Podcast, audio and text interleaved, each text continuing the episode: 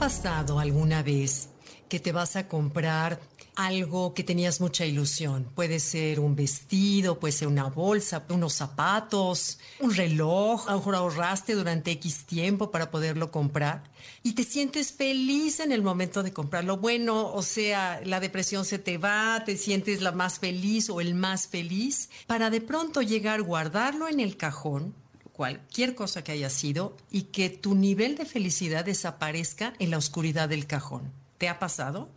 Bueno, ¿qué dice la ciencia acerca de cómo gastar mejor el dinero? Sobre todo en esta época de regalos en donde solemos comprar pues más que en otra época del año.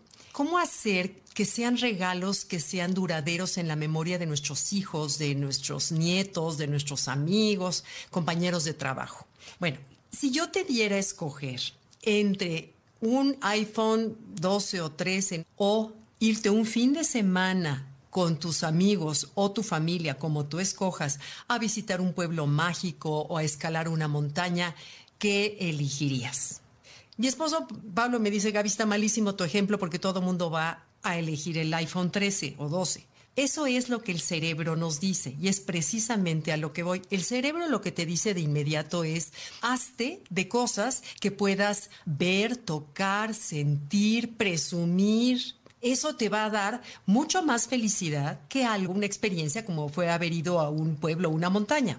Lo que nos dice Thomas Hilovich, un experto investigador del tema, que después de 20 años de estudio saca una conclusión contundente y poderosa no gastes tu dinero en cosas. Porque esa es la paradoja de las posesiones. Pensamos que el mismo tiempo que me va a durar el iPhone, que si bien es lo más útil del planeta Tierra, mis niveles de felicidad, esa felicidad que me dio el momento que lo abrí, que vi la caja, que desenvolví todo esto, eh, eso que es sensorialmente muy agradable al tacto, que todo esto está planeado para que te dé esa emoción y ese gusto, esa emoción desaparece, sigue siendo algo práctico, pero niveles de felicidad no me dura lo mismo que me dura un iPhone, que me dura tres años a lo mejor. No es cierto. Hilovich nos da tres razones de por qué sucede eso.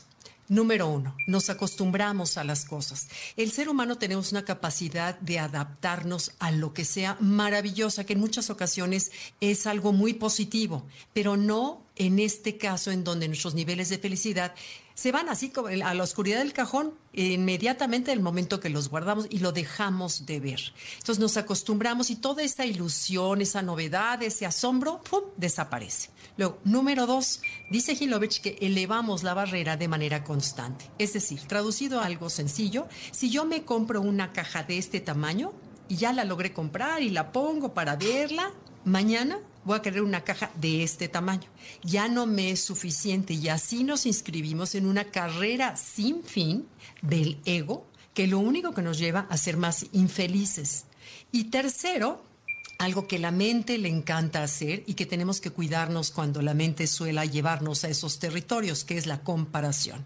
Es decir, si yo un día me compré desde algo muy valioso como un coche, o me compré un suéter, o no sé, un vestido, un reloj, ¿qué quieres? Un libro, una libreta, cualquier posesión material. En el momento en que yo me la compro, estoy feliz pero el día en que yo veo que mi vecino se compró uno, un coche, un reloj, una pulsera, una lo que quieras, que sea mejor al mío, en ese instante mi felicidad se fue. Entonces te das cuenta cómo las cosas no nos proporcionan felicidad, lejos de eso, son causantes de infelicidad.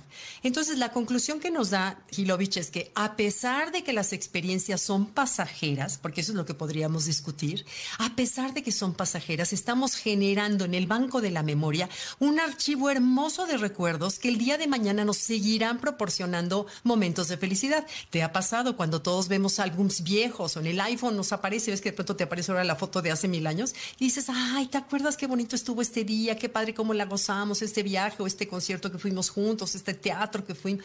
Cualquier experiencia, eh, que, un día de campo que hayamos ido juntos o que hayamos tenido esa experiencia de divertirnos y compartir, eso genera mucho tiempo después niveles tan altos de felicidad como en el momento que los viviste. Entonces es la mejor manera de invertir en la felicidad. Además, fíjate, los niveles de bienestar no, de acuerdo a los estudios, no se elevan con el cúmulo de las posesiones. Si tú dijeras, yo tengo mayor bienestar a mayor número de posesiones, no es cierto.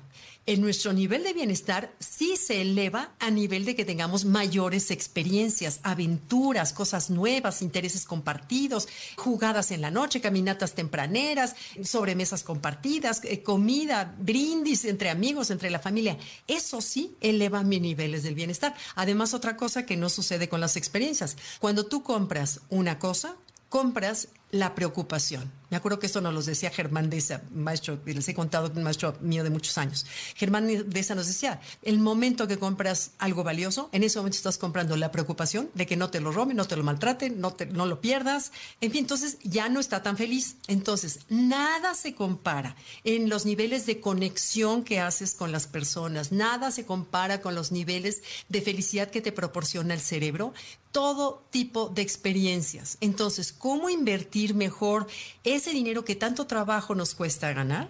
¿Cómo invertirlo? No hay nada mejor que viajes, excursiones, idas al teatro, idas a conciertos, idas a museos, idas a las exposiciones que ahora hay maravillosas de luz y sonido, salidas al campo, tirarte en un paracaídas y se te antoja que te regalen de cumpleaños. Tengo una amiga que eso pidió de cumpleaños. Bueno, pues eso es lo que quiso. Y qué maravilla, porque siempre se les va a quedar grabadas a toda la familia, a ella y a sus nietos, a la abuela echándose en paracaídas. Entonces, esas experiencias es lo que hay que buscar y no las cosas materiales.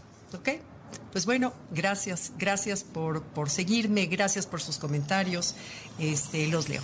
Bye.